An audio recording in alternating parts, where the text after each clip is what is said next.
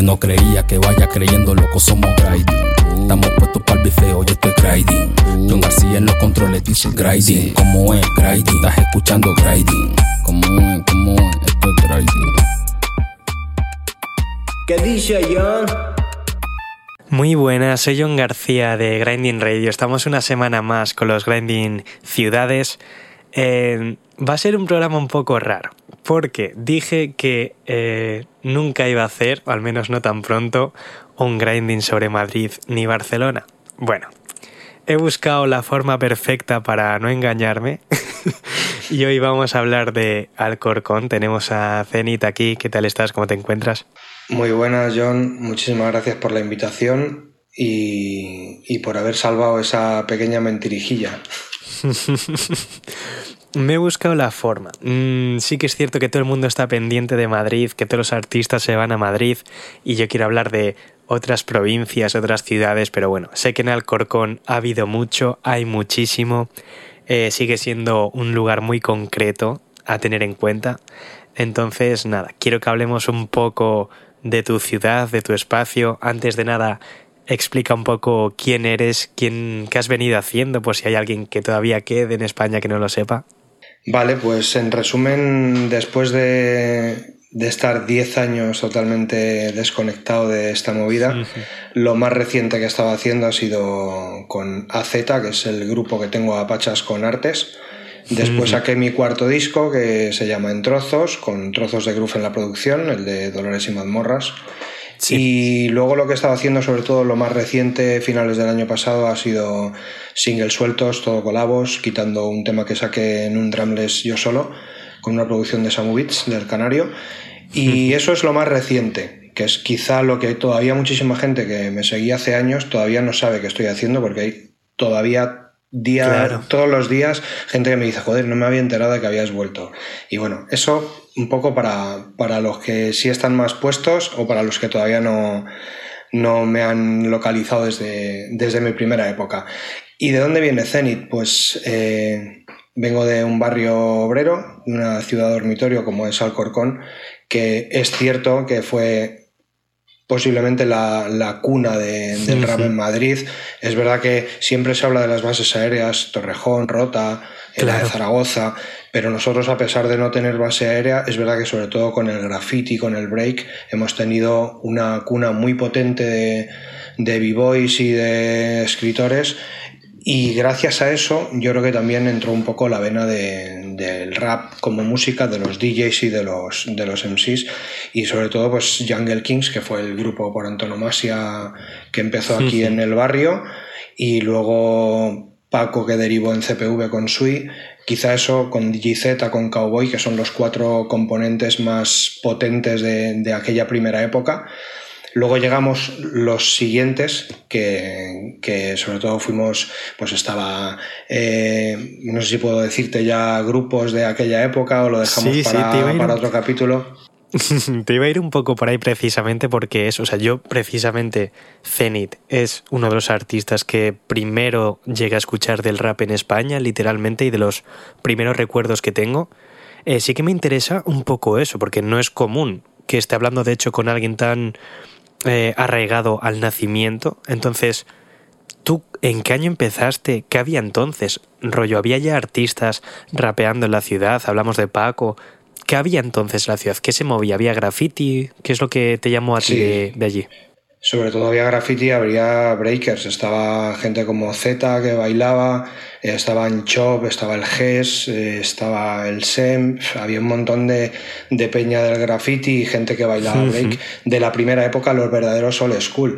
A nosotros se nos considera old school y nosotros somos como la segunda hornada, ¿no? Somos los, los protegidos de, de esa época de Sui, Paco, Frante, etcétera, y antes de nosotros había muchísima gente. Es verdad que, que, el rollo en aquella época era muy diferente a, a, lo que nosotros vivimos por suerte después. Yo siempre digo que soy un privilegiado porque la primera época real de pegarse con todo y ser los primeros, yo no la viví. Realmente no la viví en primera persona, la vi de lejos y, me he criado viendo cómo otros abrían camino y yo aprovechaba esa estela y también estoy viviendo la, nueva hornada y este boom que hay ahora de música muchísimo más abierta, eh, mezclando, yo que sé, afrobeat, de drill, trap, etcétera, que, que, tengo la suerte de que quizá estoy ahí un poco eh, a dos bandas, ¿no? Y sigo manteniendo eh, contacto con la gente de la vieja escuela y sin embargo tengo contacto con gente de los que están pegados ahora o de gente que está surgiendo que en breve serán los que se coman el pastel. Entonces en aquella época eh, había muchísima gente, había DJs, había Peña que rapeaba en sus grupitos, eh, estaba yo que sé, pues aparte de Paco, Z, de Cowboy, de Sui, estaba DJ Piolo, que era el hermano del Mesui, que sigue haciendo cosas, estaba el Col, estaba el Core, estaba Lingo, eh, San Frutos, el DJ Mamón, o sea, toda esa gente que eran de otra banda, eran de otro colectivo, pero al final terminábamos en los mismos sitios. Hubo un sitio eh, del que yo hablo en Alcorcón Rap, en mi canción quizá más mítica, junto con Suelo Soñar, que era el Toxic, y era un garito que era de Heavis, que lo llevaba un colega mío con otro amigo suyo, el otro amigo era heavy y mi colega era medio heavy, medio rapper. Y al final ahí empezaron a hacerse micros abiertos y es un garito en el que han estado toda la flora innata de aquella época estuvo mucho muchacho, vino Ariana Puello, eh, estuvieron todos los CPV, eh, estuvieron VKR, en aquella época que ellos eran los, los puntales del rap en Madrid, incluso gente que ya te digo que venía de Varna. Y gracias a eso esa eh, comunidad que quizá estaba en pequeños grupúsculos, empezamos a coincidir en el mismo sitio. Es verdad que no siempre había el buen rollo que, que a mí me hubiera gustado, pero también era la época de, de, los egos muy exacerbados. ¿no? Yo siempre digo que los raperos, el problema que tenemos es que nos venimos muy arriba y, nos creemos que somos la hostia y los demás no lo son. Y, en el fondo esa unidad que, siempre se, proclama o se, admira del rap no siempre es así. Entonces yo siempre digo que eh, uno en su propia tierra nunca es profeta, ¿no? Y, y quizá yo soy de los que más repercusión ha tenido y, que ha podido llevar el nombre de Alcorcón fuera de, de nuestra ciudad, incluso fuera de España y muchas veces eso no, fue bien encajado por otros que también tenían un ego muy potente. Pero es verdad que era Peña que molaba un montón y que lo que hacían era súper real. Y como te digo, pues había un montón de, Peña como la, que te, como la que te he nombrado. Luego, aparte de toda esa Peña, nosotros con el grupo con el que yo estaba, que era la Fundación, en principio, luego derivó en ser 400%. Tuvimos la primera DJ de, rap que hubo en Madrid, que era Delis, DJ de La La Jara. Y, y, luego fue DJ Cowboy que era de VKR. Entonces, siempre tuvimos la suerte de tener algo que los demás quizá a lo mejor no, no podían disfrutar, ¿no? De lo que no podían eh, presumir. En ese grupo 400%, que éramos Sensei Zafir, que actualmente sigue haciendo cosas, eh, Rubén Roma, que es el técnico de sonido, que era hacía de, DJ y de productor, y Afrodé, que era un colega de aquí de mi barrio que falleció hace dos o tres años. Y, conmigo éramos el, grupo que quizá en aquella época más repercusión o más proyección parecía tener.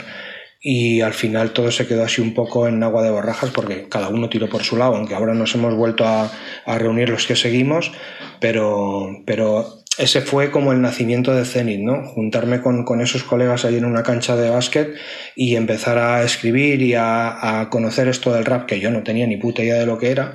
Y te estoy hablando mm, del año 90 y 90, 91.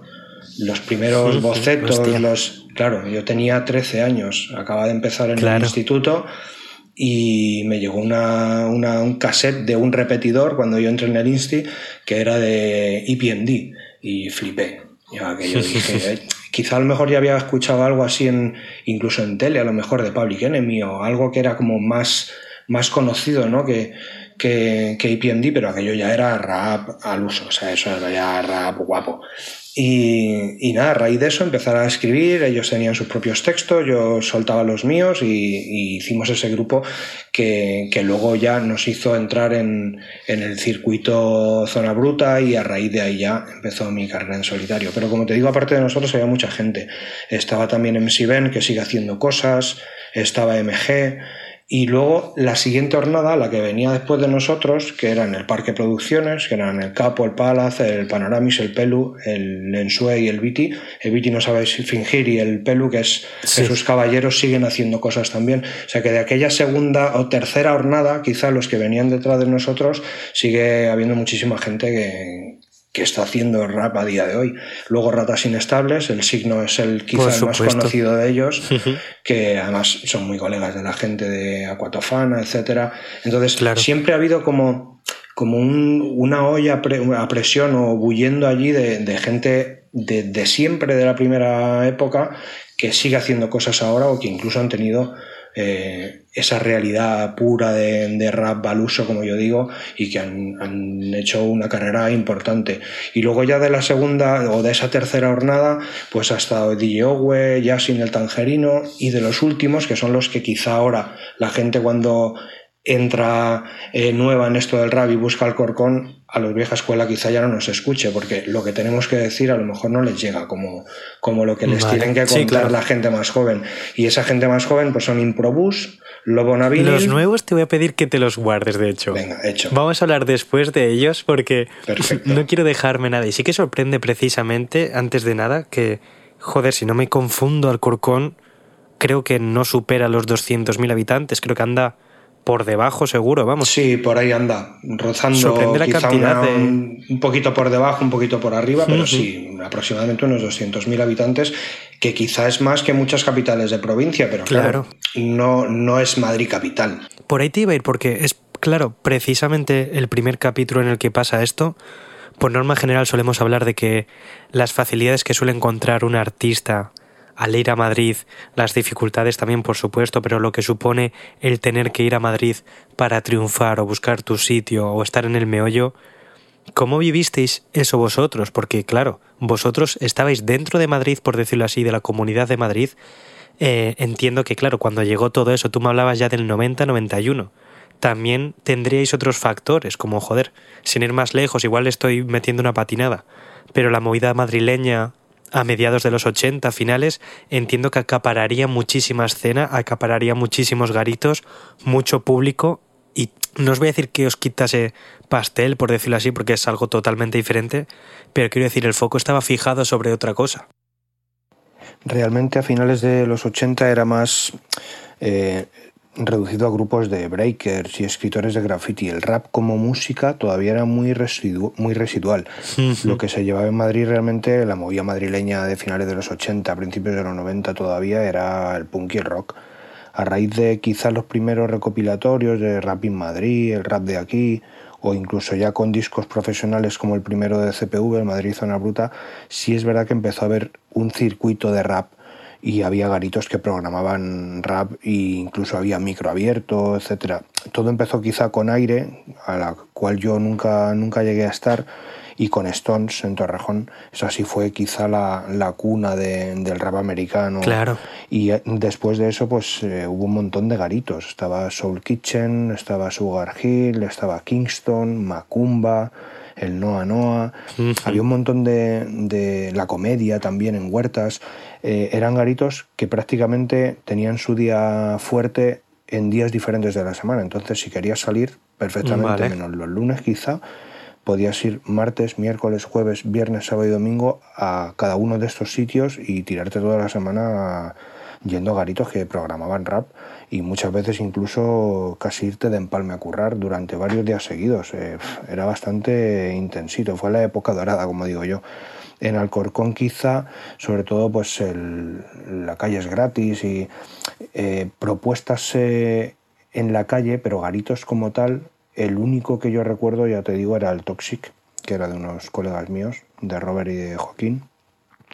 Y ahí, ahí sí lo pasa es que el garito era muy chiquitito, eran, yo qué sé, entrarían 50, 60 personas. Claro, cada vez que, que, había algo un poco extra, un micro abierto, eh, ahí subía toda la peña de Alcorcón, ha venido toda la gente de fuera. Eh, es que aquello estaba a reventar. Joder, claro. Es que esa es la, la, baza que tuvisteis vosotros, imagino, es eso, claro. Hoy en día hablamos de que cualquiera puede cogerse un BlaBlaCar un tren, un autobús, eh, con escaso dinero, presentarse en Madrid y buscarte las castañas un fin de semana, una temporada lo que sea. Vosotros imagino que todo eso eran facilidades hasta el punto de ya no es cuántos garitos hay de rap en Valladolid, sino que lo vuestro ya comprendía un radio muchísimo más grande, de cualquier, desde el centro a cualquier ciudad. Aparte del Toxic, em, me han hablado otras muchas veces de puntos de unión como lo típico de un parque donde se junta todo el mundo, donde naciesen las batallas, ya fuesen de break, de rap y demás. ¿Vosotros teníais más puntos de acceso en Alcorcón, ya sea una tienda donde comprar pintura, un parque o algo? ¿O lo mismo os disgregabais más por todo Madrid con esa facilidad de moveros? Pues eh, realmente en Madrid en la época de parar en parques era más cada uno en su barrio, aquí en Alcorcón, por ejemplo, cuando ibas al centro estaba o Ascao, donde estaba la Sánchez, que es la famosa bodega donde iba la gente de CPV, Luego ya más adelante estaba donde puso Sui con Paco la tienda de Bronco Estilo, que era el Mercado Fuencarral, que eso sí, era un sitio mítico que, que, hemos conocido todos los de Madrid. Y luego ya eran las tiendas que vendían rap, que eran muchas en aquella época, y muchos hacíamos la tournée, ¿no? Hacíamos la gira de, de tienda en tienda buscando cosas de importación para ver qué encontrábamos. Estaba Tony Martin, que estaba por por Plaza de España, luego estaba la tienda de DJ Records, que fue con el que yo saqué mi primera canción, el disco El Plan Perfecto, eh, que eso estoy hablando del 99, si no recuerdo mal. Y él tenía una tienda en Quintana que se llamaba DJ Records, que era su nombre de guerra.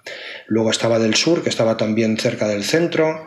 Eh, seguro que se me escapa alguna, pero bueno, había, estaba Ama Records en, el famoso mercado Fuencarral. Eso fue una, una, época que comprendía varios años, que tengo ahí un poco difusos, no sé si se, se, sobre, se montan unos sobre otros, pero sí es verdad que en, en esos 10 años, desde el 90 y poco hasta el 2000, eh, había un montón de garitos, había tiendas, había sitios a los que ir, había conciertos, eh, vino Public Enemy, vinieron un montón de grupos americanos. realmente hasta el 2002, 2003, incluso hasta el 2006 había muchísimas alternativas culturales y de entretenimiento para, para poder elegir. Y esa suerte entiendo que la gente de fuera no la tenía. Es verdad que además tenemos la suerte desde Alcorcón que eh, en un autobús de línea que no vale ni dos euros o incluso con el propio coche te pones en el centro y tenemos esa opción y esa facilidad para ir a conciertos, ir a tiendas, eh, desde siempre.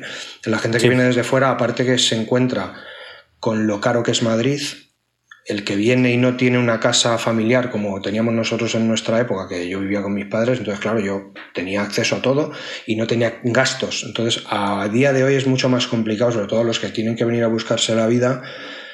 Y entiendo que, es complicado no solo por lo económico, sino por la locura que es Madrid. La gente que conozco que es de fuera enseguida necesitan quitarse un poco de estrés y volverse a su tierra y estar un tiempecito sin tanto jaleo. Yo soy muy madrileño y soy muy urbanita y a mí me mola este rollo. Me mola la playa y me mola el monte, pero para una semanita, pero yo me nutro de mis letras o mi manera de ver la vida se nutre de, del jaleo. Ahora hablaremos un poco más de eso cuando nos vayamos al actual, pero sí que es cierto, o eso es como lo vivo yo, de decir, claro, es que ahora la gente, de hecho me parece lo más fácil, porque hoy en día cualquiera al fin y al cabo, igual que antes, cualquiera puede trabajar, cualquiera puede sacarse su dinero de la forma que sea. Un autobús Bilbao-Madrid cuesta 25 euros. Bueno, pues ahorrarás más, menos tiempo, tendrás el dinero o no lo tendrás, te presentas allí. Pero claro, la gente se cree que es ahorrar el dinero, ir a Madrid y como ya está todo el mundo en Madrid, ya tienes el trabajo hecho. Claro, igual no estás teniendo el factor en cuenta de que todo el mundo está haciendo literalmente eso. Y esa es la selva, y ahí es todo el mundo pegándose con todo el mundo y la gente que hace un proyecto desde su casa, desde su ciudad, tiene ciertas comodidades, tiene ciertas preocupaciones que se puede quitar, pero joder, la gente que va a Madrid, quiero decir, no va a jugar seguramente, porque eso cuesta un dinero, cuesta una situación, cuesta un todo. Entonces la gente que va a Madrid no va de relax a ir a todas las fiestas, va a emplear bien su tiempo y a dar el 100%. O sea, eso es la auténtica selva, de verdad. Claro, pero al, mismo tiempo también hay que dejarse ver y supongo que cuando hay conciertos y hay eventos también hay que gastar o invertir en, esa, en ese ocio. Si no es fácil para los que somos de aquí, que tenemos la facilidad de tener hecha nuestra vida aquí y nuestro trabajo estable y tal, cuando lo tenemos, o yo también he tenido mis épocas de estar sin curro y es muy duro, me imagino que para el que viene de fuera es 10 veces más complicado porque vienes, como tú dices, a la selva con el machete entre los dientes y a ver qué te encuentras y a intentar el que todavía no vive de la música, porque habrá casos que sí vienen directamente a vivir de eso porque ya más o menos se mantienen con lo que hacen desde su tierra, pero mucha gente que viene a, buscarse la vida y encima tiene que mantener un trabajo y al mismo tiempo estar apostando e invirtiendo por proyectos como el tuyo, etcétera. Eso es súper complicado.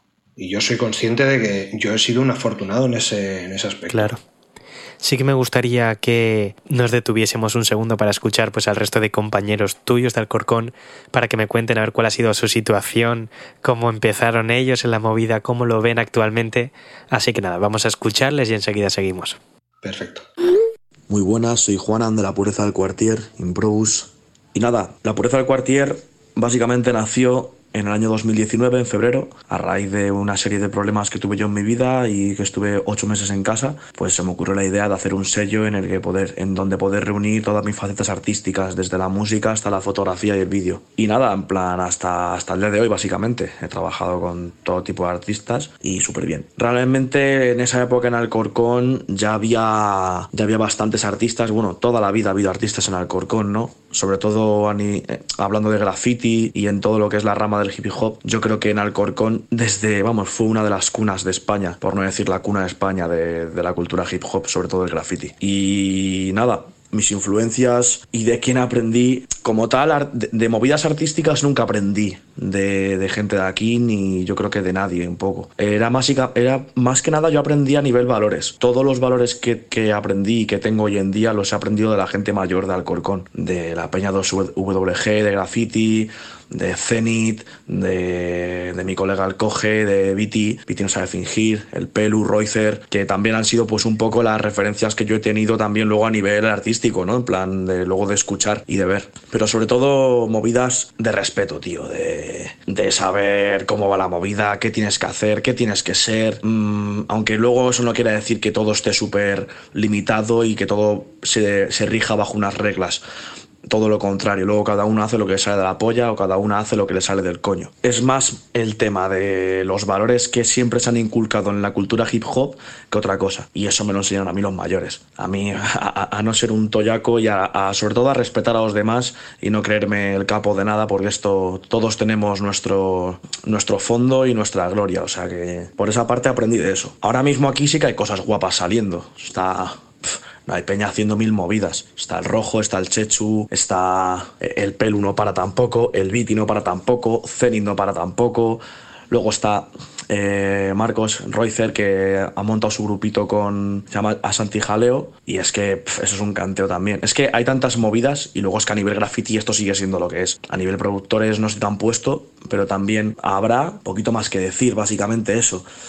Eh, Alcorcón siempre para mí va a ser un lugar donde va a haber arte y donde la cultura del hip hop va a estar respaldada. Y luego lo que yo puedo tener. Luego, respecto a la unión de los artistas, sí que es verdad que, esto ha sido un poco siempre. Yo lo considero una ciudad donde, donde la gente se trata muy mal para ser. Para, la pedazo de escena que tenemos en la propia ciudad. Hay mucha gente que, se trata mal o que, o que no sabe respetar las movidas de los demás, ¿sabes? Y yo lo, yo lo hablo desde mis propias carnes y desde lo que yo he vivido desde que empecé. Sí que es verdad que a día de hoy puedo decir que no me llevo mal con nadie en el barrio y que las, las diferencias que tuve en su día con ciertas personas las, las hemos sabido remediar y, ahora me llevo bien con todo el mundo y, creo que hay una... Yo, por mi parte y personalmente tengo mucho respeto a toda la gente del barrio y, sé valorar lo que se hace aquí. Y sé que aquí se hacen movidas hiper mega guapas. Y creo que, aquí nadie es más que nadie, que al fin y al cabo todos formamos parte de la misma cultura que es el hip hop y que todos eh, sumamos a esta de una forma u otra y que al fin y al cabo todos vamos al mismo sitio, que aquí el tema de las visita a los seguidores esos que es un poco gilipollez, porque lo que, lo que importa es el respeto que tú tengas y que te tenga la gente. Así que por esa parte creo que a día de hoy sí que hay más unión que antes en los artistas, o eso, o por lo que a mí me han contado de antes. No sé, en plan, creo que los artistas como tal a día de hoy sí que tenemos como más ese, ese ímpetu por hacer cosas juntos o por colaborar, yo por lo menos aquí en el barrio. Así que espero que siga siendo así muchos más años y poquito más. Buenas, ¿qué tal? Soy Manu, mi nombre artístico es Rojo Mei, a.k.a. Manolito Yonquilata, y nada, vengo a contaros un poco mis inicios en la música y la escena aquí en Alcorcón, mi experiencia un poco, vamos. Yo empecé con 12 años escribiendo, la verdad que me, me moló y lo utilizaba como una vía de escape y para expresarme, y más tarde en mi grupo de colegas acabamos rapeando ahí unos cuantos tal, y bueno, y con uno de ellos, con el Anguita, me grabé una maqueta en 2017 que la grabamos en Calcetín Record, un colectivo de aquí de Alcorcón, y hicimos un buen trabajo, la verdad, y dimos conciertos y demás, y acabé conociendo al Chechu, que es Canonein, su nombre artístico, y acabé sacando con él un, disco en 2019, que también colaboró mucho el Buba, que es un productor, bueno, que uno de mis mejores amigos, vamos, y, mi productor, y nada, y el disco del Poder del Fa lo grabamos con Excese, que la verdad que es un tío de puta madre que nos ayuda mucho. Un saludo para él. Luego después hemos ido grabando pues con el Excese en diferentes movidas y tal y ahora por fin tenemos un estudio propio en el que trabajamos allí con el Cayena también, que se llama Aria 2. saludo para ellos. y nada, y la verdad que en Alcorcón hay mucha escena. Hay muchos chavales haciendo música, el Quintana, gente muy buena como el Zenit, el Quintana, el Jado, hay mazos chavales la verdad. Y hay algunos que tienen repercusión y otros pues que no, ¿sabes? Porque hay mucha gente haciendo música y al no ver una unión, entonces no, no se genera esa escena fuerte para darnos a todos visibilidad, pero es que es muy complicado, la verdad. Luego cada uno va un poco a su bola y yo qué sé, tío. Y falta mucha constancia, pero bueno, la verdad que ahí estamos y, no nos quejamos porque hacemos la música entre colegas y queda en familia y eso es lo más puro que hay. Y muchas gracias a John por la invitación, un saludito para el Zenit y nada, un abrazo muy fuerte a todos. Muy buenas, mi nombre es Jesús Caballero, eh, represento al barrio de Alcorcón, uno de los sitios más queridos, más respetados de toda España, de Madrid y de todos sitios, ¿no? Por, por cómo empezó la historia del hip hop en España. Tengo la, la grandeza, ¿no? De empezar aquí y tener gente tan grande como el Mesui, como Paco King y, y, de haber escuchado aquí desde chaval a CPV y toda esta gente, ¿no? Pues yo tenía un vecino que, que bajaba, bajaba, bajaba los soportales a jugar con los chavales al parque y me contaba la peña ahí en mi barrio, en los soportales, a gente bailando, escuchando rap en un radio cassette y, y, toda esa vaina. Y tenía un vecino pues que pintaba graffiti, me encantaba la movida, ¿no? De graffiti y todo eso y me regalaba me regalaba hojas de los cuadernos y tal y pues me encantaba, ¿no? Y le daba le daba también a, a pintar un poquillo y ese rollo, ¿no? Me hacía mis piececillas ahí de pelu y, y tal. Entonces pues pues me, me, invitaba a su casa, que él era mayor que yo y ahí cogía las, las cintas que quería y, y me llegó pues todo eso, ¿no? Me llegó me llegó un rap americano, eh, Public Enemy, KRS One, los Butan, eh, eh, Ice Cube, eh, Snow Dogg, eh, Tupac, bueno, pues un montón de, cosas que, empecé, que empecé a escuchar, ¿no? Que me entraban por los oídos, como, como a cualquiera cuando empieza a escuchar una música y le enamora algo, ¿no? Eso me pasó a mí. Entonces, pues empecé a hacerme mis rimas, a empezar a rimar y, y todo eso, ¿no? Pillaba instrumentales de por ahí y me hacía mis rimas y tal. Entonces, eso fueron unos añitos hasta que llegaron el 2001, 2002 y me junté con el Parque Producciones, que éramos un grupo de chavales que parábamos en un parque y rapeábamos en ese parque. Y, pues eso, empezamos ahí y, y, nos molaba tanto pues que quedábamos todos los fines de semana con la cervecita, el carimocho y todo eso y ahí estábamos dándole todos los fines de semana, ¿sabes? Metiéndonos con los bacalas de aquel entonces. entonces pues eso, eh, y nada más, eh, desde ahí hasta, hasta ahora pues han pasado ya 20 añitos y, seguimos dándole hoy en día, ya como Jesús Caballero, ya que soy padre de familia un poquito más maduro, preferí cambiarme un poco, bueno, no cambiarme, ¿no? El pelo sigo siendo para los amigos y Jesús Caballero para, para todo el mundo, ¿no? Esto, esto es así. Así que nada, seguimos haciendo rap, seguimos haciendo hip hop, seguimos formando parte de la historia de Alcorcón y seguiremos formando parte de la historia de Alcorcón. Y nada, esto ha sido todo. Quería mandaros un saludo a toda la gente de Binding Radio y muchas gracias por contar conmigo, ¿ok? Jesús Caballero de Alcorcón, un abrazo.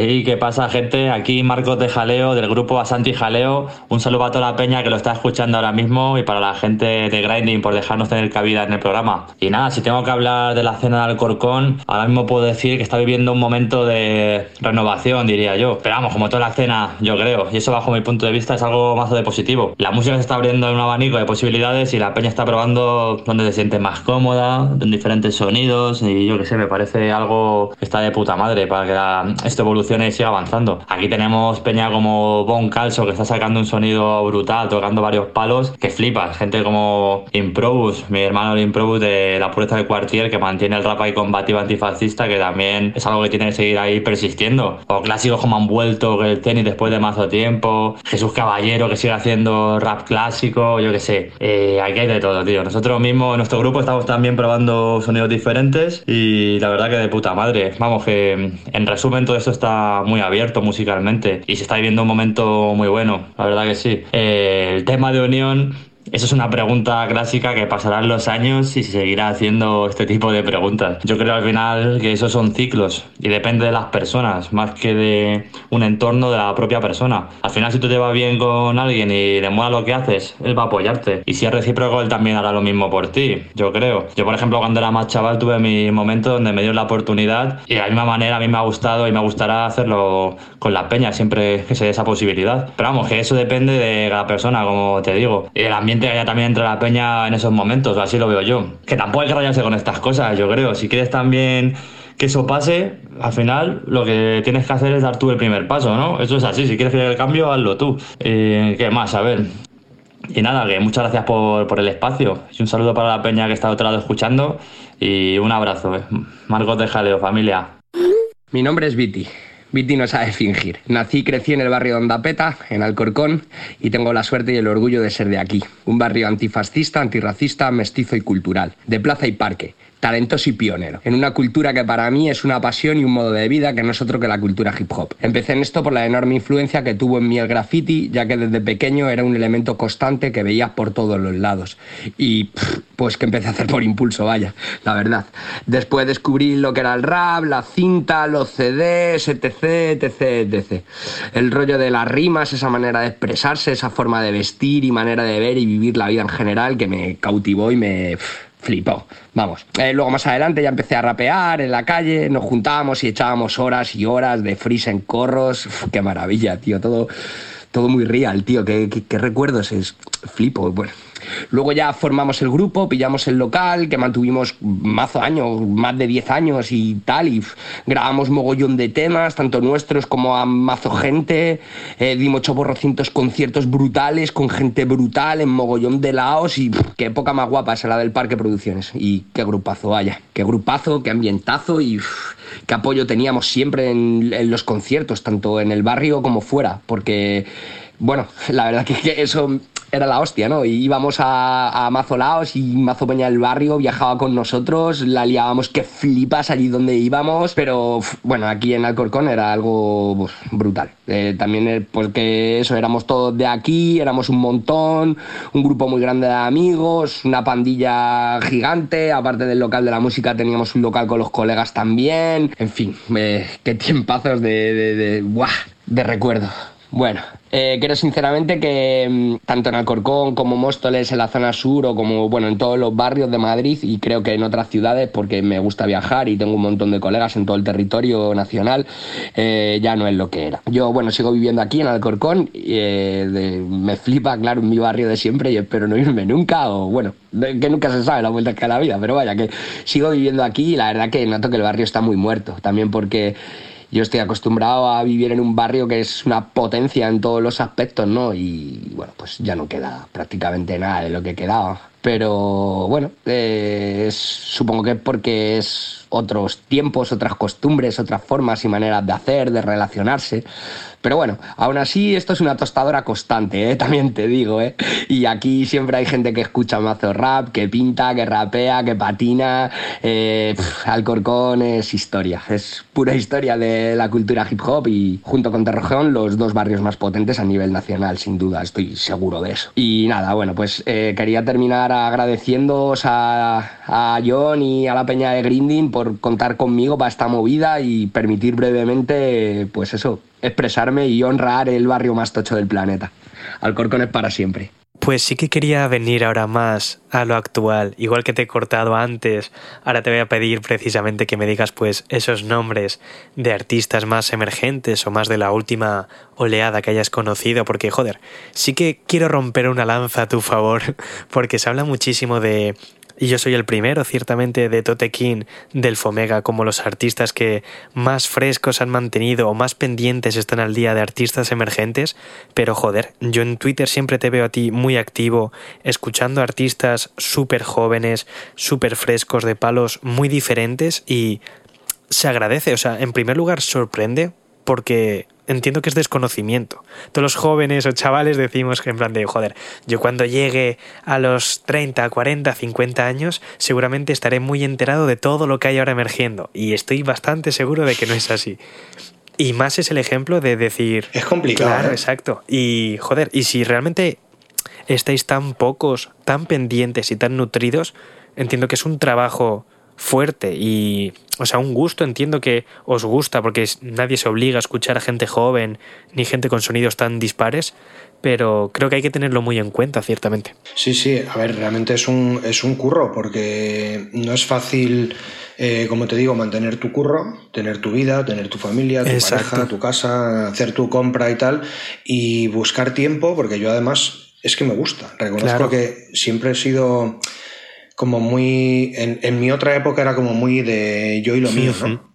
Y cuando he estado, ya te digo, esos 10 años sin escribir, sin que el cuerpo me pidiese contar nada, te das cuenta de todo lo que hay fuera y ves desde fuera todo el panorama del rap. Y justo cuando yo lo dejé fue cuando pegó el boom en el 2010, 2011, que fue cuando eh, Nato Siguao, Todo eh, Scientific, eh, claro, todo Scientific, que ya venían Exacto. detrás porque yo a, Helio, por ejemplo, le conozco más porque aparte de que él curraba aquí en, en Alcorcón una época, él sí tenía relación con, con Zona Sí, Bruta, que fue con quien empezó a sacar sus primeros trabajos, y yo a Helio sí es quizá el que también por edad tengo más, más afín a, a mi Claro. época primera. Pero luego, después de yo desconectarme, eh, cuando he vuelto a conectarme, he visto como se había multiplicado exponencialmente por 100 la movida. Entonces, ya no solo los que siguen de aquella época, como tú bien dices, Tote o Elfo, quizás son los dos casos más claros de, de que están en una forma incluso mejor que cuando yo desaparecí un poco del panorama, pero son muchos más los que de nuestra quinta siguen haciendo Claro. cosas. El Tito, por ejemplo, me parece un caso con Hondo, mm, un caso súper claro de que se puede mantener la esencia y sonar actual. Pero claro, ponerte al día de todo lo que va saliendo, con la cantidad de grupos de chavales de menos de 20, incluso 20 añeros, que están empezando a hacer cosas muy guapas, pues mm, de la Chauen, Por supuesto. el Burce.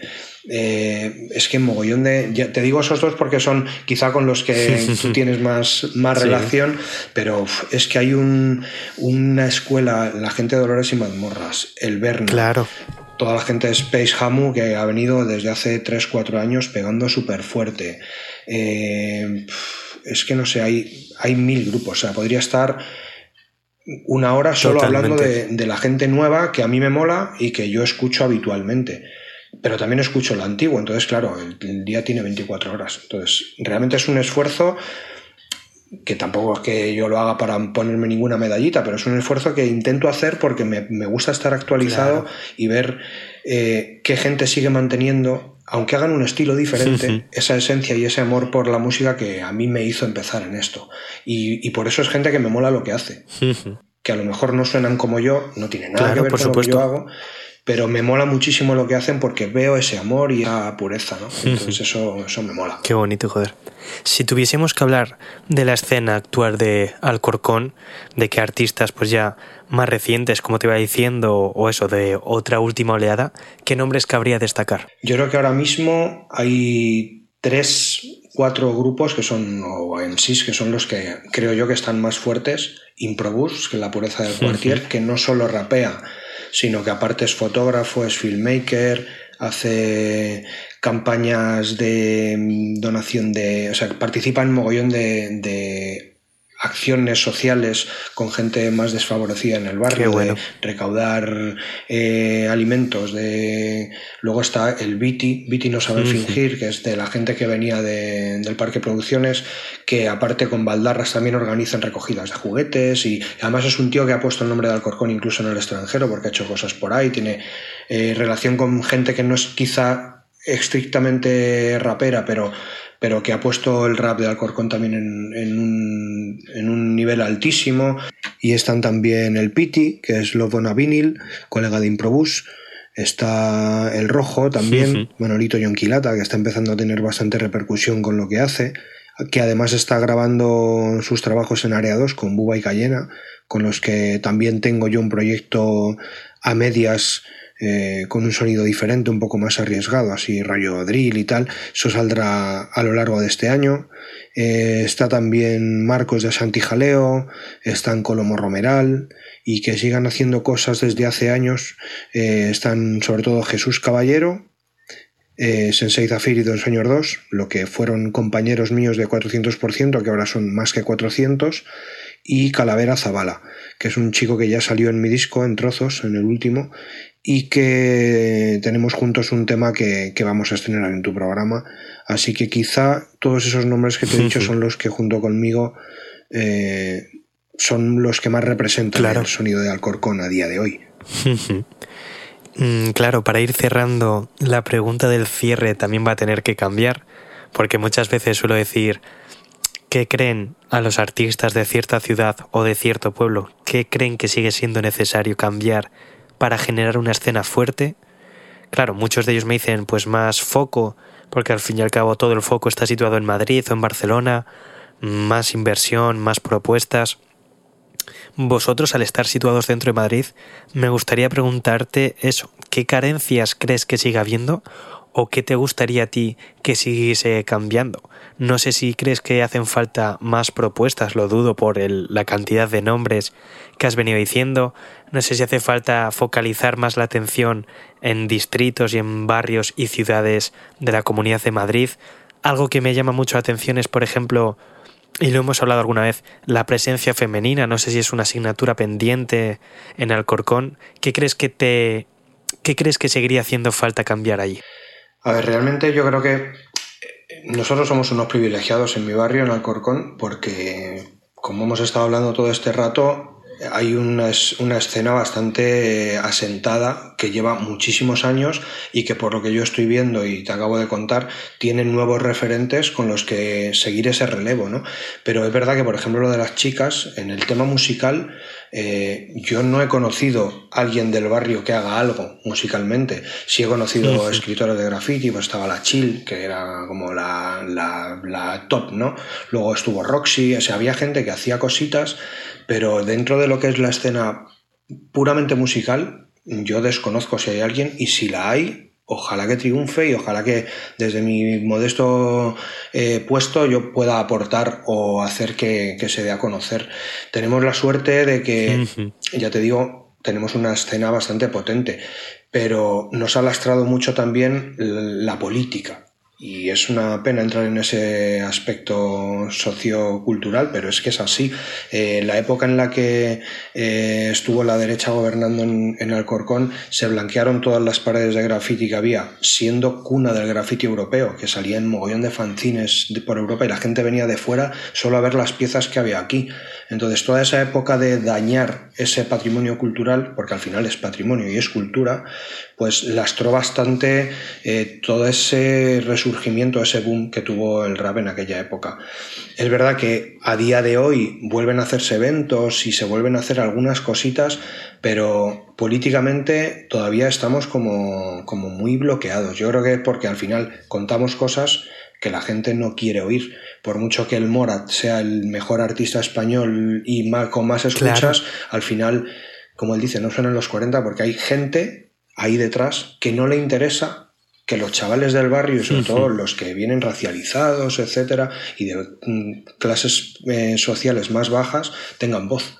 Entonces yo creo que eso también siempre ha sido como un, pie en el cuello que, nos, ha, intentado evitar eh, darnos a conocer. Pero bueno, yo creo que con, como hablábamos, con amor y con pasión y con esfuerzo y con dedicación, todo llegará. Me quedo con ese mensaje. Entonces, eh, nada, por mi parte, joder, de darte las gracias por sentarte este ratito aquí a charlar conmigo. No sé si se te queda algo en el tintero, algún nombre que apuntar, alguna anécdota que quieras contar o algo que se te escape. No, realmente seguramente me acordaré cuando acabemos la conversación, pero... claro. No, nada reseñable. Que incluso ya en Alcorcón, eh, cuando tenía, yo creo que tenía 14 o 15 años, vino KCO a dar un concierto y fue como super boom, ¿no? En aquella época. Y, y ese tipo de cosas, como los micros abiertos, como es, eso yo sí lo he hecho en falta esas fiestas de un DJ poniendo música y que la peña pueda subir a enseñar, a hacer, a mostrar lo que, lo que ellos hacen, que es como yo me di a conocer, eso sí lo he hecho muy en falta porque es verdad que sería una, una manera muy muy bonita de darnos a conocer entre grupos, o por lo menos sobre todo los que todavía no, no tienen experiencia en, en un escenario, y, y, poder tener esa primera batalla en un escenario de manera real, porque ahora hay gente que se puede hacer millonaria y no ha subido a un escenario nunca. Por supuesto, y sin salir, de, su casa. Entonces, esa, ese curtirse en, batallas reales, de subirte a un escenario, de, de, que suene mal, de los viajes, esas movidas, el que no gana dinero con ello ya no lo hace. Ahora prácticamente no hay nadie que, como es mi caso, siga apostando por palmar pasta y arriesgarse a ir a una ciudad a intentar hacer un bolo y que entren 100 personas. La gente no arriesga su dinero porque no está para tirarlo. El que hace giras y eso es porque más o menos le sale rentable. Y he hecho en falta eso, ese, ese, primer escalón que quizá ahora con el mundo del, del free, con las batallas, ha desbancado un poco a lo de las letras escritas y los micros abiertos. Pero bueno, eso ya es opinión Ciertamente sí que conocía como creo que lo que la inmensa mayoría conocíamos del Corcón, esos grandes nombres, esa escena tan ferviente siempre, pero joder, ahora tengo una idea mucho más rica en la cabeza y es para lo que hago un poco esta, así que nada, darte las gracias personalmente. Y que habrá muchísimas cosas que se me ha olvidado contar, como en la calle gratis, que la calle gratis eran unos eventos que hacía eh, la gente del Parque Producciones y que eran eventos gratis en la calle y eso a día de hoy no se hace. Claro, y, los primeros conciertos potentes que hubo en Alcorcón, que fue donde yo me di a conocer con 400%, que eran en las fiestas de Alcorcón, que valían eh, mil pesetas las entradas, que mil pesetas eran como seis pavos de ahora. Eso es inviable, un festival por seis euros. Pues todas esas cosas yo tengo la suerte de haberla vivido incluso desde dentro y, creo que son lo que son las cosas que han hecho que a día de hoy, a pesar de 10 años desconectado, tenga esa gana de conocer nuevos grupos y de seguir aportando mi pequeñito grano de arena a esta cultura de la que espero no volverá a separar. Perfecto, esperamos todos, yo creo que, así sea. Así que nada, esto es todo por mi parte también. Eh, nada, muchas gracias, espero verte pronto por aquí otra vez, que estaré encantado. Muchas gracias, John. Un placer estar en Grindel. Nada. El placer es mío, por supuesto. Y nada, como decía, os dejamos ya con el estreno en exclusiva de esta semana. Yo soy John García, estoy con Zenith y esto es Grinding Radio. Música, estilo, rompe, grinding. ¿Qué dice John?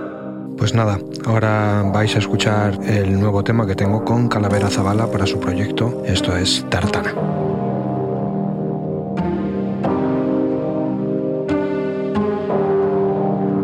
Ya, ya, ya no pienso en mañana. Solo pienso en vivir como a mí me dé la gana. Porque no entiendo nada yo. Soy un piloto pro conduciendo una tartana. Búscame entre las ramas escuchando de Doors, fumando weed por la ventana. Cervecitas y rabas, partidita de pro, pose de estrella de estás currando como un mulo para tener a quien te limpie el culo. La vida no es llegar a viejo, eso te lo aseguro. Te garantizan el presente, pero no el futuro. El pan del día mañana estará duro o el cielo oscuro. Y no valdrá la pena todos esos Jimmy Chus. Si no tienes a quien te diga, baby, I love you too. Pues no se compra la pasión con dinero, ni se puede tener en contra el viento siempre, ni apagar la luz. Ah, si que luchar contra la marea, forma parte de la vida como la que nace fea. Ah, lo que importa es lo que me leas, matarse con quien sea, ganar peleas. Eh. Ya no pienso en mañana, solo pienso en vivir como a mí me dé la gana, porque no entiendo nada yo. Soy un piloto pro conduciendo una tartana, búscame entre las ramas, escuchando de dos, fumando weed por la ventana, cervecitas y rabas Partidita de pro, pose de estrella del rock.